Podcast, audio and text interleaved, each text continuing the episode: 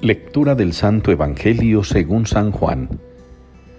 En aquel tiempo, levantando los ojos al cielo, dijo Jesús, Padre, ha llegado la hora.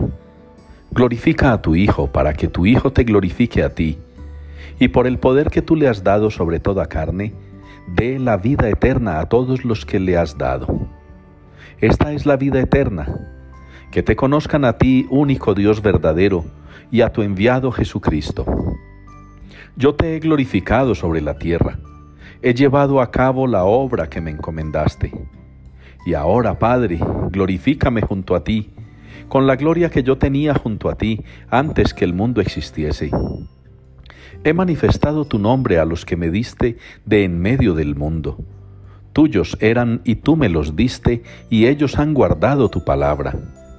Ahora han conocido que todo lo que me diste procede de ti porque yo les he comunicado las palabras que tú me diste, y ellos las han recibido y han conocido verdaderamente que yo salí de ti, y han creído que tú me has enviado. Te ruego por ellos. No ruego por el mundo, sino por estos que tú me diste, porque son tuyos. Y todo lo mío es tuyo, y lo tuyo mío, y en ellos he sido glorificado. Ya no voy a estar en el mundo pero ellos están en el mundo, mientras yo voy a ti.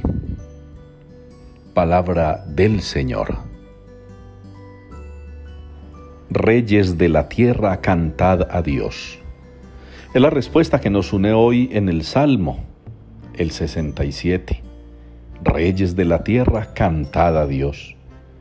Y en consonancia con la reflexión que venimos haciendo, con esta misma respuesta, hoy nos propone la palabra meditar acerca de aquellas cosas en las que nosotros mismos podemos ser anunciadores, incluso sobrepasando las dificultades de la vida, también sobreponiéndonos a las propias dificultades que nosotros mismos muchas veces causamos al anuncio del Evangelio.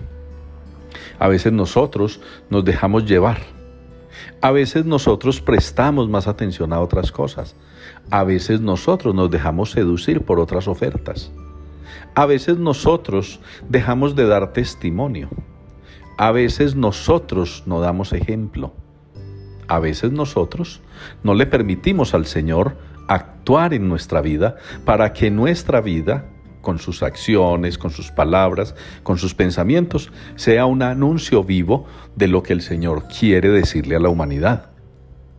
En el Evangelio el Señor, en ese diálogo que tiene con los discípulos, hace oración. Y en esa oración dice cosas muy lindas al Padre, refiriéndose a sus discípulos.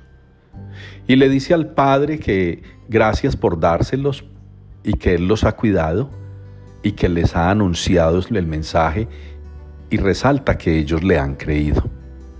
Qué bueno que el Señor, que Jesús, pueda hablarle también al Padre de nosotros, que le hable a Dios acerca de nosotros y que pueda decirle también, como se lo dijo de los discípulos, que nosotros lo hemos escuchado, le hemos creído y le hemos imitado. ¿Qué cosa más maravillosa pudiera ser esa? Que el Señor Jesús intercediendo ante el Padre por nosotros, tenga muchas cosas buenas que decir. Así como San Pablo, hablando a sus oyentes, a las personas con las que intercambia palabras y también testimonio, San Pablo les dice y les comenta sobre su proceder y les hace ver que se comporta de acuerdo a lo que ha recibido como mensaje de Jesús y como mandato de Dios. Que ustedes y yo podamos de igual manera ser conscientes de la necesidad que tenemos de anunciar a Jesús de palabra, pero sobre todo dando testimonio, sobreponiéndonos a todo aquello que pueda ser un obstáculo, que pretenda en personas o en cosas ponerse por encima de Dios.